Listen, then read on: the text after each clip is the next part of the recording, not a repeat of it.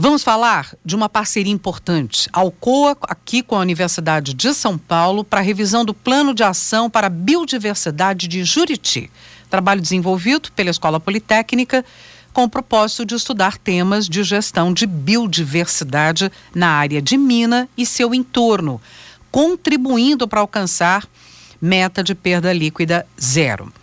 Eu vou conversar sobre o assunto com o professor Luiz Henrique Sanches, que é titular do Departamento de Engenharia de Minas da Escola Politécnica da USP, está aí à frente do projeto.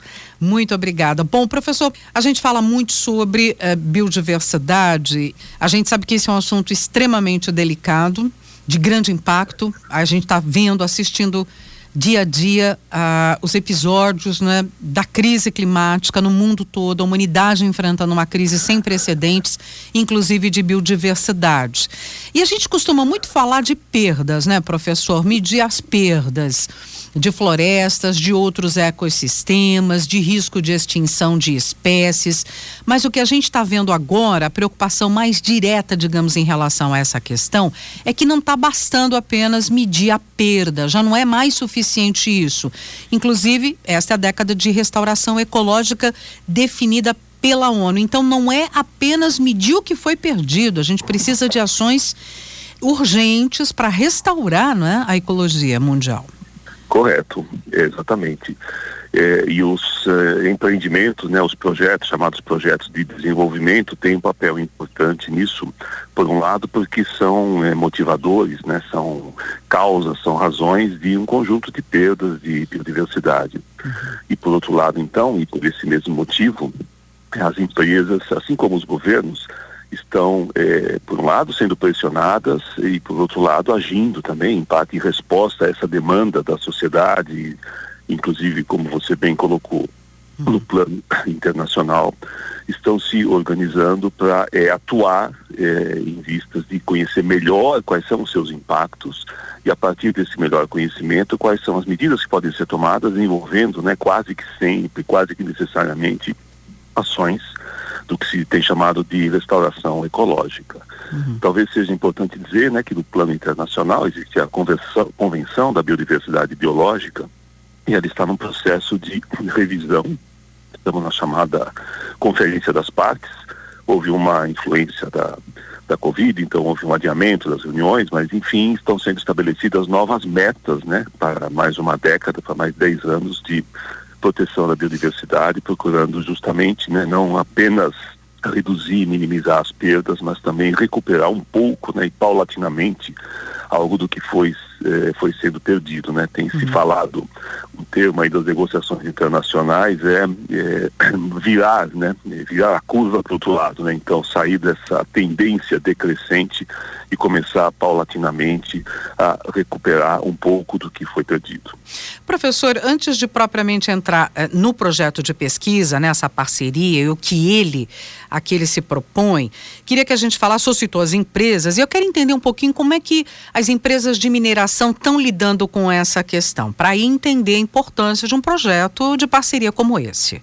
Mineração é muito comum que para que uma nova mina seja aberta, ou para que minas que já operem possam continuar funcionando, é muito comum que seja necessário suprimir vegetação nativa ou algum outro tipo né, de intervenção que cause impactos eh, sobre a biodiversidade. Uhum. Então, nesse processo, né, nós precisamos avaliar os impactos dessas uh, mudanças, dessas ações que vão causar mudanças na biodiversidade, procurando tanto quanto possível agir no lado da prevenção e em seguida, né, no lado da correção, incluindo a restauração ecológica. O que ocorre na mineração e alguns outros tipos de projetos também, né, certos projetos de infraestrutura ou de energia, é que muitas vezes essas perdas são inevitáveis. Aí, especificamente no caso da mineração, eh, não dá para escolher exatamente né, onde né, o minério ocorre, onde as condições naturais permitem que ocorra, que haja um depósito mineral. Então, se uma mina fosse desenvolvida nesse local, é muito comum, né, muito frequente que haja desmatamento e outras perdas de biodiversidade. Então as empresas têm procurado, algumas delas né, têm procurado atuar no sentido de eh, procurar compensar essas perdas de maneira que um balanço final, né, a conta final, entre uhum. aspas, fique pelo menos equilibrada e, se possível, fique positiva. Isso só pode ser conseguido, conseguido mediante essas ações de restauração, não apenas na área da mina, mas inclusive no entorno. Uhum. Sim, agora vamos contar exatamente como aconteceu essa parceria e qual é o alcance desse projeto, que, claro, vai ter impacto para a comunidade local. É uma pesquisa aplicada, né?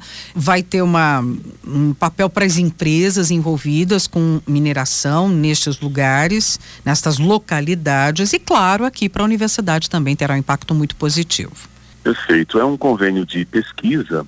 É, ele foi precedido por uma outra pesquisa que foi é, financiada pela FAPESP, que foi desenvolvida na mesma área, né? Aí com anuência, concordância da empresa, mas foi uma, uma pesquisa apoiada pela, pela FAPESP, em que nós estudamos os impactos da mineração sobre biodiversidade e também sobre outro componente importante que está associado, que são os serviços ecossistêmicos. Hum.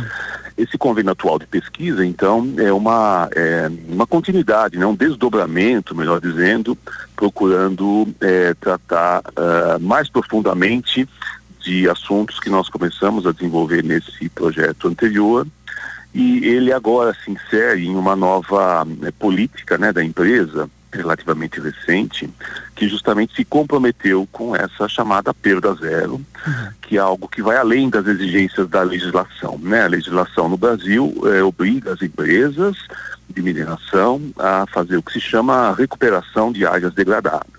Isso ocorre depois, né, que ocorreu a extração do minério e são usadas técnicas de plantio de vegetação nativa e diversas outras.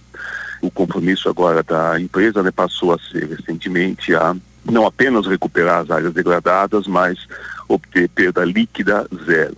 Então, é, o nosso convênio de pesquisa procura é, fornecer elementos, fornecer subsídios que possam facilitar, né, possam ajudá-los a estabelecer com mais detalhe quais são todo o conjunto de ações que necessariamente né, deve ser implantado a longo prazo, né, isso é muito importante, né, sempre que a gente fala em temas de biodiversidade, nós estamos falando de uma perspectiva do tempo de, eh, de muitos anos, de décadas, inclusive. Então tem que haver um planejamento robusto, né, um compromisso de várias partes, né, lideradas pela empresa, evidentemente, mas envolvendo, muito importante, a participação dos órgãos governamentais e o envolvimento também das comunidades locais. Claro que para a universidade também terá um retorno importante. Essas parcerias elas geram muito impacto, né? Tanto dentro quanto fora da universidade, né, professor? É importante a gente também destacar isso. Quer dizer, isso vai proporcionar, enfim, trabalho de pesquisa, mestrado, doutorado para os interessados, né, nessa área. Exato, do nosso ponto de vista estritamente acadêmico, né, sim, né? nós sim. produzimos conhecimento, né, e no caso, conhecimento aplicado, uhum. que pode ser usado diretamente pela empresa e pelos outros agentes que eu mencionei agora há pouco. Uhum. Nós também, né, pela nossa forma de trabalhar, nós uh, geramos conhecimento e informação que é útil, né, pode ser empregada por outros, eh, outras empresas, em outros contextos, em outros locais. Isso é feito mediante projetos envolvendo, nesse caso aqui, nós já estamos com dois alunos de doutorado, é, uma é, aluna de iniciação científica atualmente, né? O projeto está no seu primeiro semestre ainda de desenvolvimento uhum. e vamos envolver paulatinamente mais dois alunos de mestrado, né, ao longo de toda a duração do convênio de cooperação de pesquisa. Uhum. Então, é, naturalmente, né, desse, dessas pesquisas sairão teses, futuramente dissertações, uh, artigos publicados, né, claro, em revistas acadêmicas, mas também nós temos a, a intenção de produzir um documento de divulgação, né, escrito em linguagem facilmente compreensível por tomadores de decisão, por eh, agentes públicos, que possa divulgar né, os resultados obtidos, os nossos métodos de trabalho e as recomendações que resultarão uhum. dessa pesquisa. Então nós temos também, esse é um componente importante em nosso ponto de vista, é a preocupação de divulgar mais amplamente, né, fora do ambiente estritamente acadêmico, divulgar amplamente então os resultados de pesquisa. Sem dúvida. E agora vamos falar. É feito em. Já teve início? Em Juriti. Ali o que, que é? é? é? mina de bauxita, professor? É do Pará. É do Pará. é. é. isso, é oeste do Pará, do né? Pará. pleno coração da Amazônia, as margens muito próximo do Rio Amazonas. Uhum. É um lugar é, muito bonito, né? Com lagos é, de areia branca ao lado da muito perto das margens do rio, comunidades locais, ribeirinhas estabelecidas ali há bastante tempo. É uma mina de bauxita.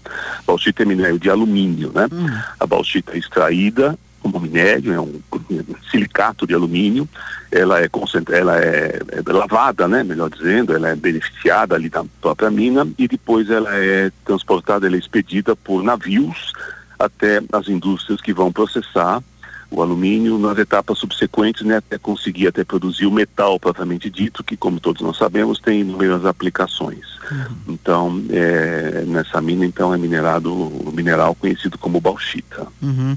Bom, fazendo a ponta com o início do que a gente disse, a gente sabe que a, é, várias atividades elas têm um impacto. A mineração é uma delas, né, professor? Mas o que tem se estudado hoje é a compensação ou é, justamente tentar repor aquilo que, por força da extração do minério, acaba uh, degradando. Quer dizer, não tem como fazer mineração, professor, sem degradar, mas tem como repor isso. Aliás, é uma obrigação. Exatamente, então, mas é que muita gente ainda é, entende, né, e essa é uma visão que está, acredito, né, lentamente mudando do Brasil, uhum. é que chamada recuperação de áreas degradadas na mineração, ou seja, a restauração daqueles ambientes que foram diretamente afetados pela mina, é insuficiente para se atingir essa perda zero. Sim. É uma etapa essencial, né? não pode de maneira nenhuma deixar de ser feita, e isso da melhor maneira possível, mas para se atingir perda zero é preciso outras ações é, em cooperação com outros agentes né, públicos e privados para que se possa preencher esse, esse lapso, né, demora entre os resultados da recuperação, né? Na recuperação de áreas degradadas da mineração, uhum. se o objetivo, como é esse caso aí, é restaurar os ambientes para fins de proteção, né, restaurar a floresta pré-existente, é um processo que demora décadas, né? Então, é, não se pode nessa perspectiva aí de década da restauração e de crise de biodiversidade, não se pode esperar esse tempo todo para obter dúvida. resultados positivos de biodiversidade. Sem dúvida. Bom, a gente vai continuar acompanhando, viu, professor? E podemos aqui voltar ao tema, compartilhar resultados dessa pesquisa aplicada. A USP trabalhando aí para a biodiversidade da Amazônia preservação dessa biodiversidade, professor Luiz Henrique Sanches, titular do Departamento de Engenharia de Minas da Escola Politécnica, contando aqui para gente esse trabalho de pesquisa. Muito obrigada, professor. Eu que agradeço, Roxane, pela oportunidade e estou à disposição para futuras conversas.